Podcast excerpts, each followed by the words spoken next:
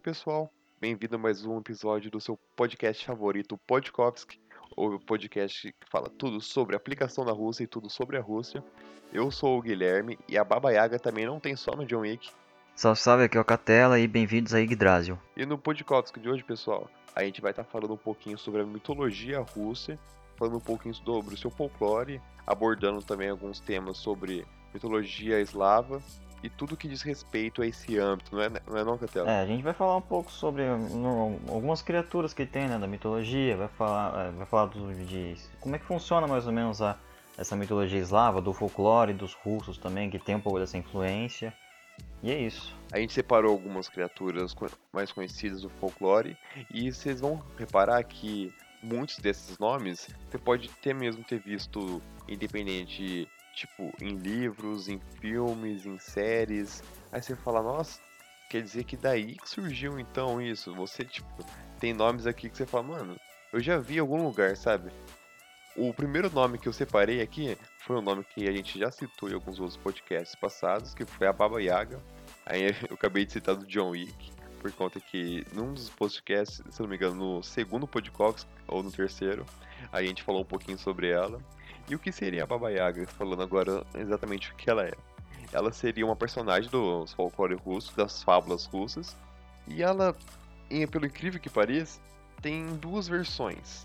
Uma versão que é aquela que a gente deve temer, que é tipo, a que é mal, poderia se dizer assim.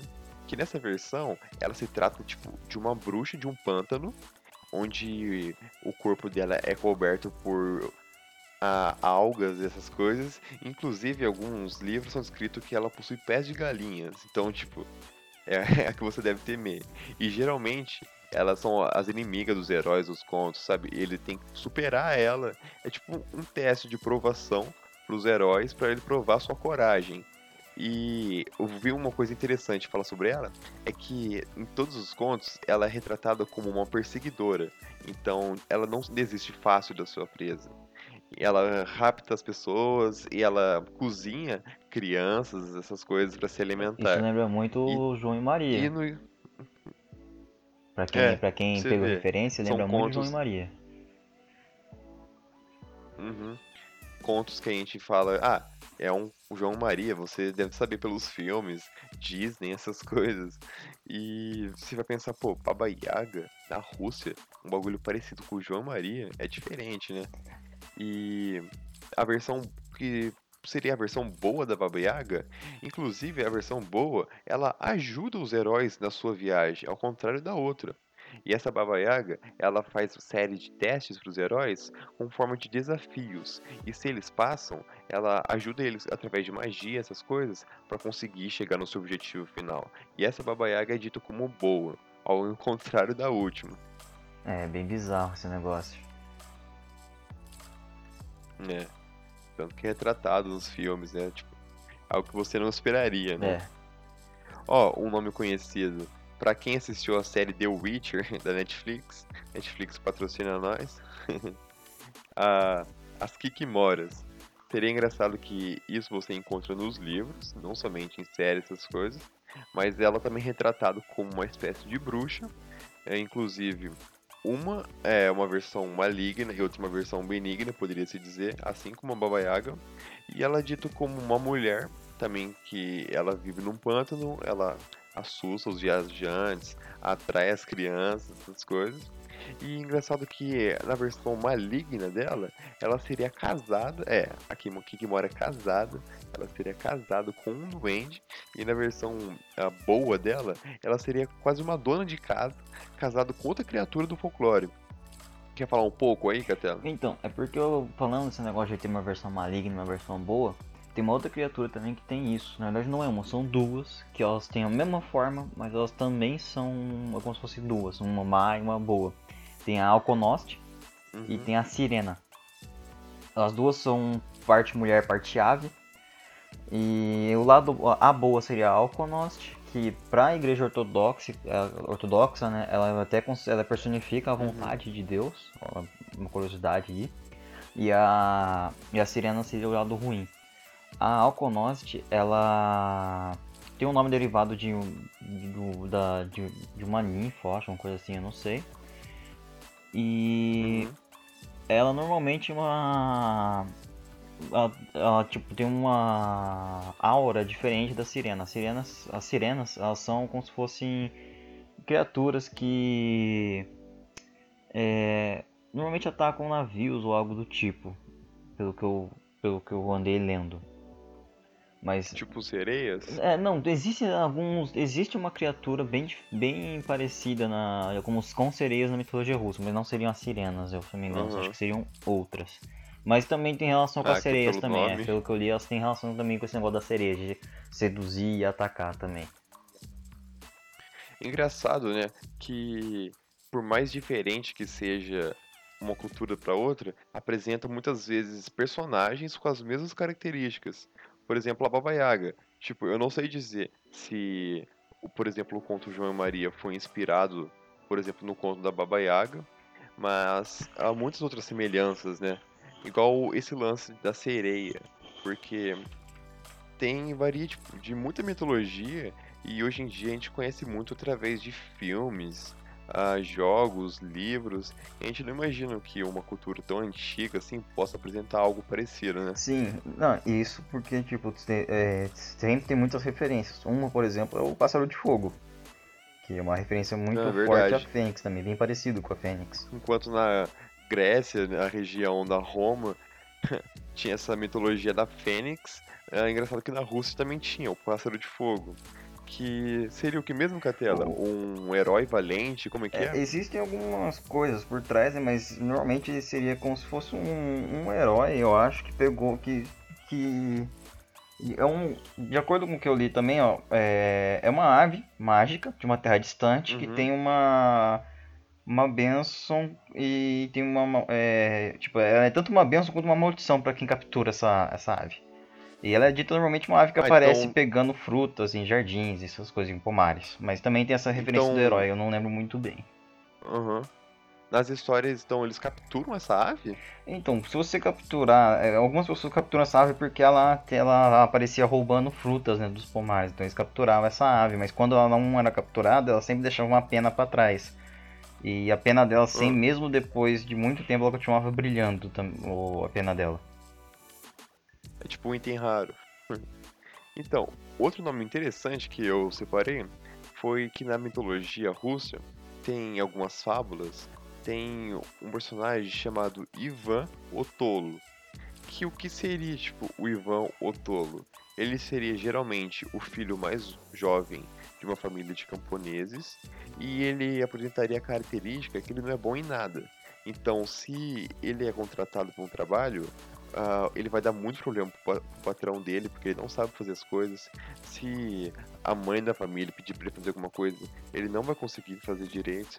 Sabe? Ele seria realmente inútil em, em diversas situações. Só que isso ia criar uma situação que seria pro- problemática. E no final, o Ivan o Tolo, ele seria como um personagem caótico. Ele conseguiria fazer no final, ia conseguir terminar sua tarefa e até mesmo fazer tarefas que nem os heróis mais poderosos conseguiriam realizar. Através de ajuda divina ou uma ajuda misteriosa ele consegue realizar feitos grandes que tipo ninguém imaginaria. E é engraçado que ah, ele consegue realizar feitos que seriam dados como impossíveis, sabe? Mas através da sorte dele, ele consegue realizar, ao contrário do resto das pessoas. Ah, uma coisa, voltando no Pássaro de Fogo, relembrando, a parte do herói é porque ela tá num conto em que ela é capturada por um herói, se não me Uhum. engano, um príncipe chamado Ivan. Não tem nada a ver com esse Ivan tolo, só É. só, Só só falando. falando aqui. E ele, ele, ele, ele, quando ele tava passeando pelo jardim, ele vê o pássaro de fogo e resolve caçar ele. Ele captura o pássaro e o pássaro implora pra ser libertado. E em troca ele ajuda Ivan com, com algumas coisas pra poder ser liberto. Uhum. Aí tem uma, uma treta por trás também, mas é, essa ave ela aparece nessa história de, de, de conhecer herói, esse, esse tal de Ivan. Então é Ivan. só recapitulando sobre o pássaro de fogo mesmo. Engraçado que esse nome Ivan, como a gente disse no podcast, podcast das curiosidades da Rússia, é um nome bem comum. Tanto que o próximo conto que eu separei também apresenta o nome de Ivan.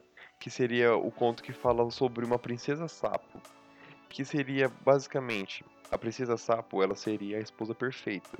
Ela seria inteligente, bonita, sensível, esperta, leal, sabe, todas as características boas que poderiam existir.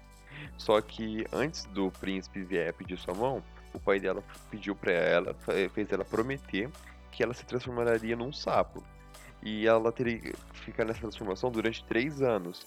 É uma forma de mostrar que se o príncipe realmente merece o amor dela. Porque se ele amar ela, mesmo ela sendo um sapo, é, ele teria o direito, a mão dela, depois que ela voltasse a ser uma, a mulher que ela era antes. E nesse conto é dito que o príncipe Ivan, que era o prometido, ele, por algum infortúnio do destino, ele falha na sua missão de começo, perdendo a confiança da princesa, só que ele se apaixona por ela. Então ele faz toda uma busca para poder se redimir por ela, passando por desafios, para que assim ele consiga reconquistar a princesa Sapo de volta. Engraçado que esses contos são escritos também por escritores famosos na Rússia. O exemplo das Kikimoras são escritas no, em um dos livros do Tolstói. Então, você pensa que é, são contos antigos, às vezes, ah, ninguém deve dar relevância para isso, mas às vezes tem histórias importantes, então é recomendado ler, porque parece ser bem legal mesmo. É. Agora, falando de moto criatura, eu citei das sirenas, que eram aves que atacavam pessoas, e tinha relação, uhum. que eu tinha falado com relação às sereias, existe uma criatura chamada as russalcas, que são criaturas, é, são entidades femininas da água, e que elas normalmente ficam em pântanos ou coisas do tipo e elas normalmente ou atacam as pessoas que passam pelo pântano ou então elas atraem a pessoa com cantos aí e afogam elas e matam. Então aí é uma referência também bem parecida com as, com as sereias também.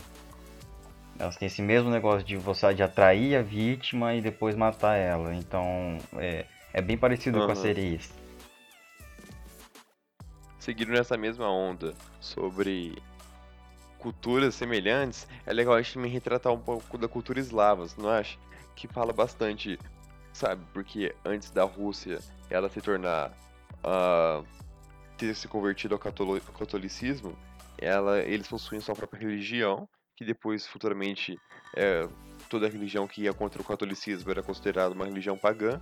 E ele também, assim como nas uh, religiões greco-romanas, é, as crianças ele apresentavam diversos deuses, né? Um panteão de deuses também, parecido com a, como tem Zeus, Ares. Eles apresentavam também deuses com esse âmbito, não era? Sim, é. A, a mitologia eslava é uma mitologia bem antiga. Ela não é, faz parte apenas da Rússia. Para quem não, é, a gente pode falar sobre isso depois, sobre a formação da Rússia.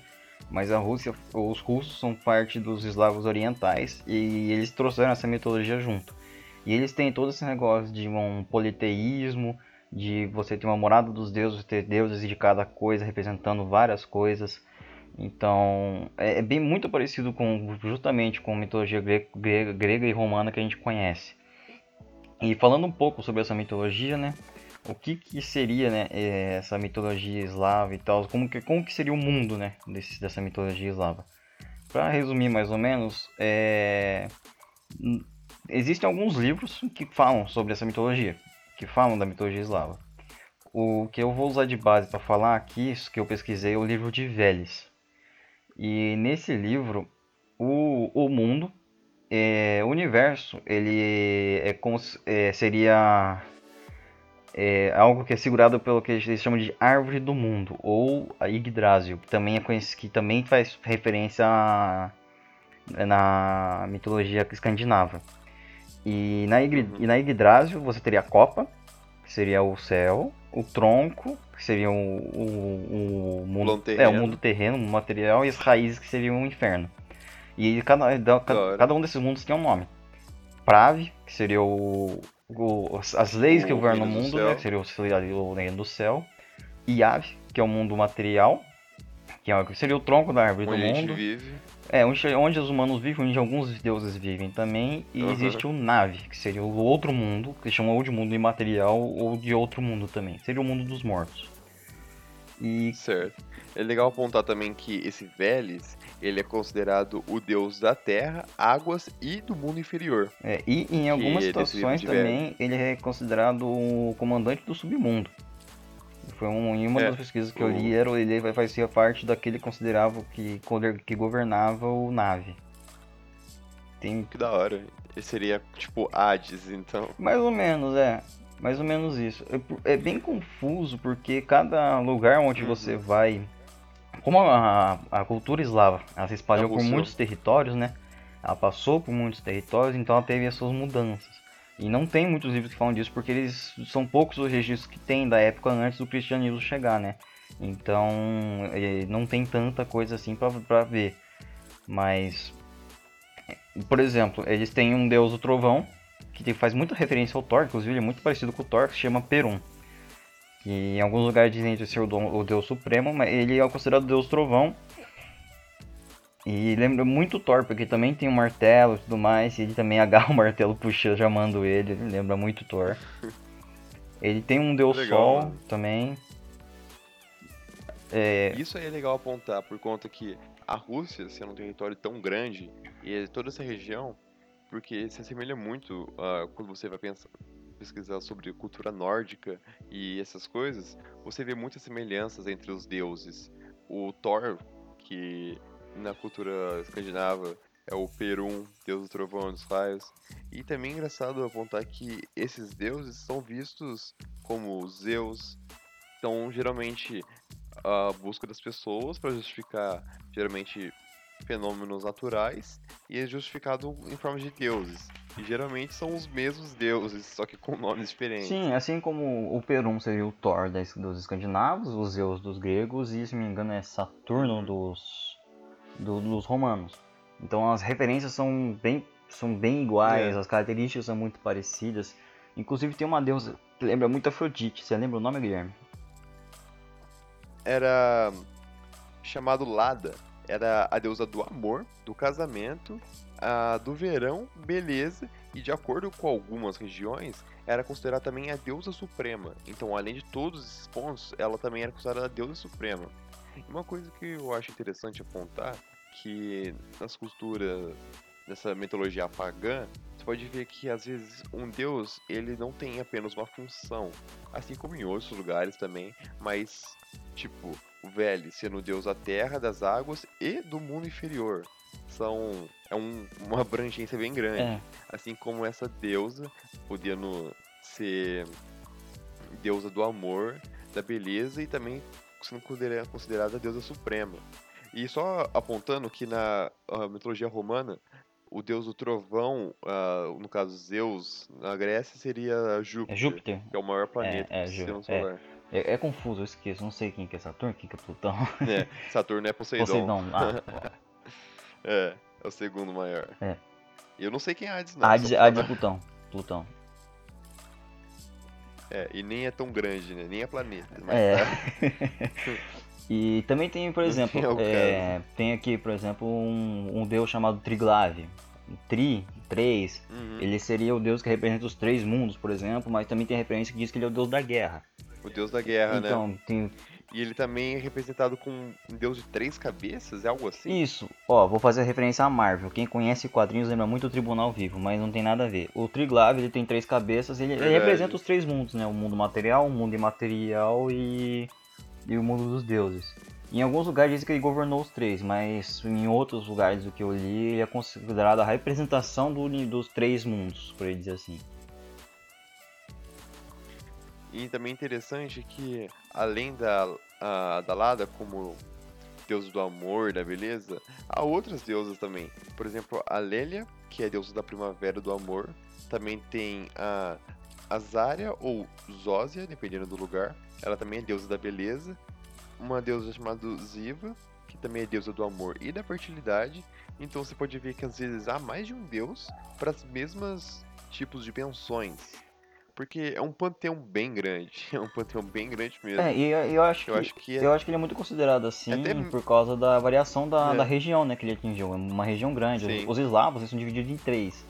E isso porque a Rússia, se não me engano, ela não é dividida apenas na cultura eslava. A gente tá fazendo só uma parte, só falando um pouco por aqui por cima, porque ainda tem o lado, o lado lá perto da China, que ainda, dá, ainda tem outras. tem influência de lá. A gente tá falando mais da parte europeia, que é a parte Uhum. mais próxima da Europa.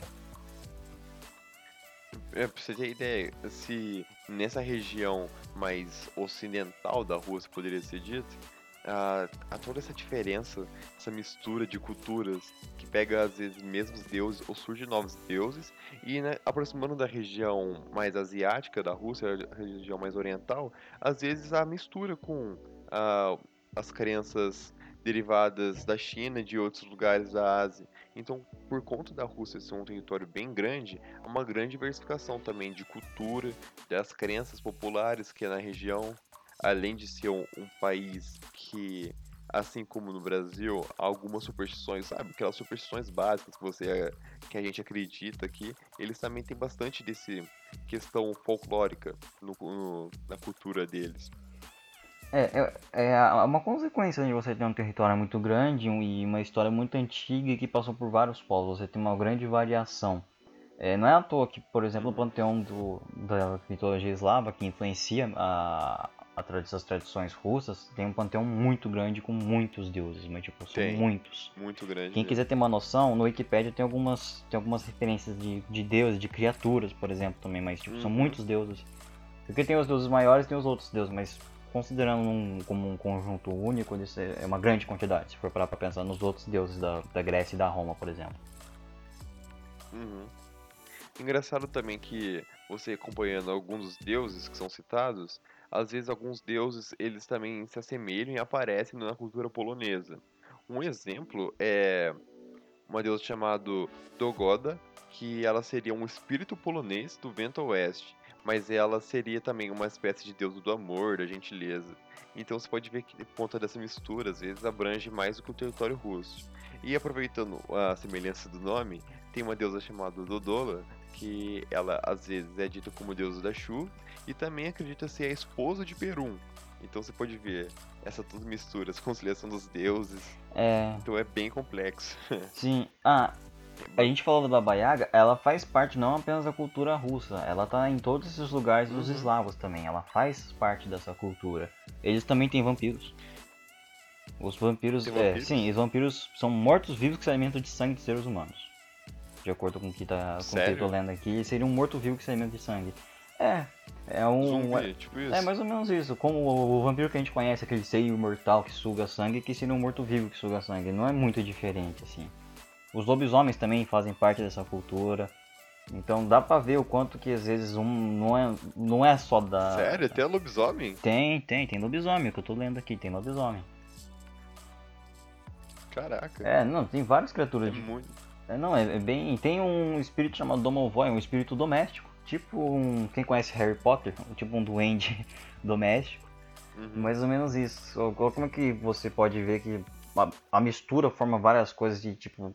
Uma- é, é uma cultura muito variada com várias coisas que às vezes lembra uma coisa ou outra que a gente já viu. Uhum. Inclusive, aproveitando que você falou de Domovoy, quando eu citei a Kikimora, eu disse que quando a Kikimora é casada com um duende, ela é uma bruxa ruim. Mas porém, quando a Kikimora que se casou com o Domovoy, é, ela se casou com o Domovoy em uma das histórias, ela é uma bruxa doméstica que cuida do lar e dificilmente ela aparece para as pessoas. Então é raro as pessoas verem ela em histórias. Então ela é dita como boa, ela às vezes ajuda em algumas coisas. Então você pode ver ah, essa cultura se entrelaçando, se desfrutando de outras coisas. É, é, isso mostra o quanto que mostra é, o quanto existe uma variação, o quanto que você é, pode adaptar as coisas dependendo da região. Cada região enxerga às vezes o Uhum. mesmo, ah, veem as, as lendas de formas diferentes. É, um- voltando um pouco nas criaturas, existe uma criatura chamada Lishi, que seria um- uma espécie de ente. Quem, quem conhece RPG, um jogos, é, protetor, não protetor é? da floresta, um ente, um druida. É que ele tem mais referência como ente porque às vezes ele tem forma, ele tem parte de árvores, alguma coisa assim. Mas ele é considerado o Uhum. protetor das florestas, o espírito da floresta.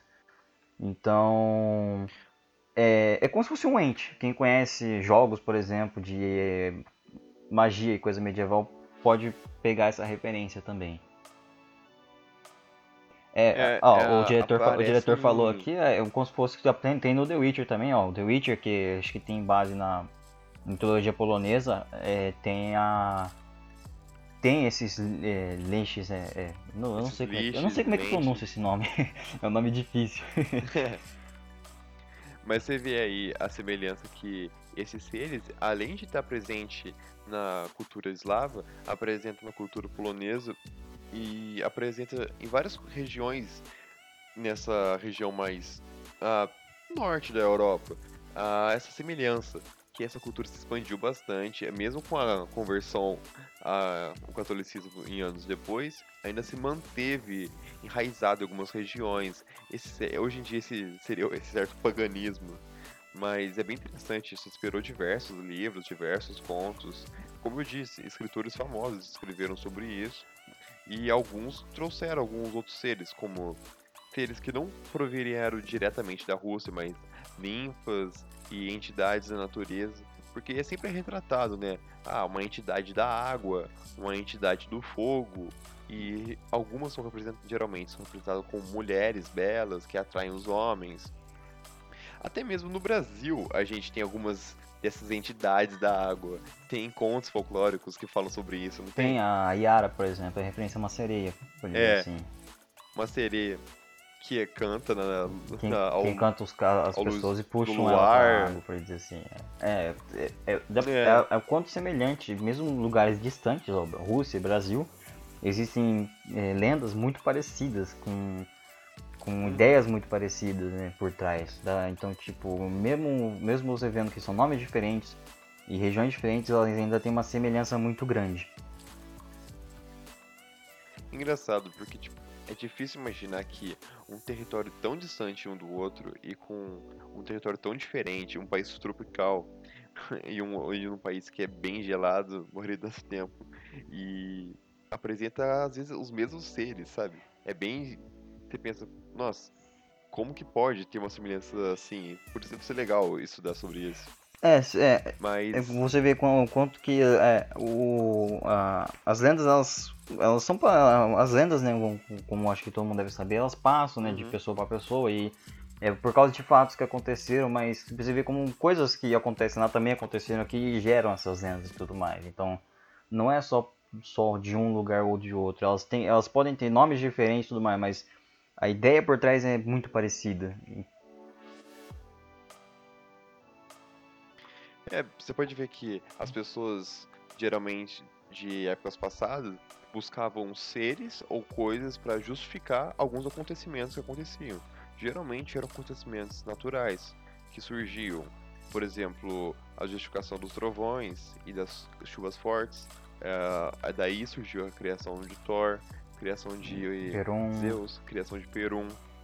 Então, você vê que, independente da posição dele, e por exemplo, Perum não é dito como. Às vezes é dito como Deus Supremo, em outros casos não é dito como Deus Supremo, mas sempre há a existência de deuses para justificar algumas coisas. Como o próprio Deus da Guerra, né?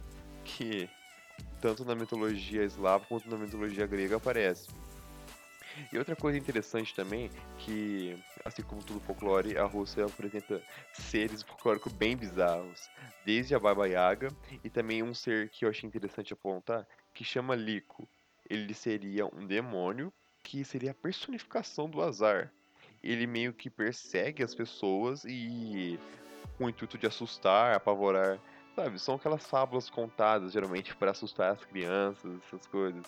Mas é um ser demoníaco com uma boca cheia de dentes e ele possui apenas um único olho na testa. Sabe? Uhum. Tipo, é uma criatura bizarra. É, e não tem só apenas, apenas isso. As lendas não são feitas só de criaturas. Existem mil lugares, por exemplo. Como muitos devem conhecer, por exemplo, Atlântida, ou Lemúria, ou então Eldorado, na mitologia eslava existe um lugar chamado Ki Kites, ou Kitej, que seria uma cidade lendária onde é, hoje é um distrito da, da província de Nizhny Novgorod, na Rússia. Então, ó, dá pra ver que não é só em outros lugares que tem. Não é só no- na região da Amazônia, ali onde tem sobre o Eldorado, no- ou então que falam de Atlântida. Também tem a mitologia eslava uma, uma cidade lendária. Mas por que, que essa cidade lendária, você sabe?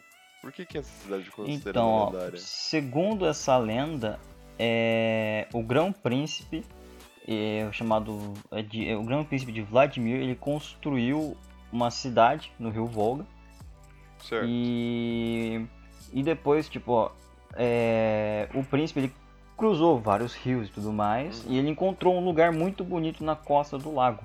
Ele decidiu fundar uma, uma cidade ali e, e creio que ela tenha tido muito, muita, muita prosperidade também. Eu não cheguei a ler muito bem, mas eu- o, o que eu li é que ela é uma cidade lendária e que em uma foto, por exemplo, é tratada como se fosse num barco, por dizer assim, ou então como se fosse uma cidade invisível. Meu Deus. Uma cidade flutuante, que da hora. É, A semelhança de um lugar pro outro. Também. A... é não, isso monta bastante essa, essa Uhum. semelhança que existe em vários lugares. Tem lugares é, lendários, criaturas diferentes, criaturas bizarras, deuses e tudo mais. Uhum. Dá pra ficar várias horas lendo sobre ah, esses seres. Por conta que É, e, e- é famoso na literatura e há várias adaptações de uma região pra outra. O caso das ninfas, das sereias, das russalcas. Sim, é, e até mesmo as criaturas que a gente falou aqui que faz referência aos livros do The Witcher, né? Os Lichens, a, as Kikimoras. Então dá pra ver o quanto que esses, essas lendas elas influenciaram bastante literaturas de, dos lugares que elas são ou de outros lugares também. É, fazer um Podkovsky The Witcher na Rússia. Quase lá. The Witcher e John Wick. É, Sempre aparecendo aqui no podcast. Patrocínio aí a gente tá querendo. Sempre à disposição. Mas eu acho que é esse o podcast de hoje, né? é, eu acho que foi, é, deu pra passar bem por cima porque é muita coisa pra falar. Eu acho que o nosso objetivo aqui mesmo é mostrar um pouco, né, de, de- dessa cultura deles e mostrar Uhum. o quanto que ela é bem muito variada e ela é muito parecida com o que a gente já conhece. Então é Sim. bem fácil você pegar referências, oh, mas não é igual a isso, não é igual aquilo. Sim, porque é, as pessoas elas, elas interpretam as coisas de forma, às vezes de forma parecidas, as situações e tudo mais. E, elas, e as lendas elas trazem essas interpretações de tudo mais das pessoas. Então não é muito que sorte ter ser, é, ser muito parecido as ideias. Há justificativas para isso acontecer. Ah, é. A intenção do podcast era passar por cima de, de algumas principais criaturas do folclore e falar um pouco também desse meio panteão dos deuses. Inclusive, É. futuramente é possível a gente fazer um podcast direcionado apenas a, a retratar a história desse panteão e É, aí vai ser uma Contar um história pouco mais, vai mais ser algo mais é, vai ser mais Linear. completo, vai tratar mais, vai ser, vai tratar melhor sobre o que que é o Yggdrasil, vai tratar sobre os três mundos e tudo mais. Então vai, vai, vai ter uma ideia um pouco mais forte em relação apenas à mitologia. Aqui foi só apenas para passar por cima e mostrar uma curiosidade para vocês do Sim, quanto que a falar a Rússia também é muito variada. contar que existe muita coisa na Rússia interessante. É muito material de leitura interessante. Mas foi isso, Sim. rapaziada. Obrigado pela atenção no podcast de hoje. A gente também tem o, o Greencast, um podcast sobre sustentabilidade, que a gente também está lançando direto. Também tem os, as redes sociais do Estúdio da Rússia, que também pode seguir lá no Instagram. E também tem as lives fazendo sobre aprendendo inglês e jogando videogame, que é o projeto PGS.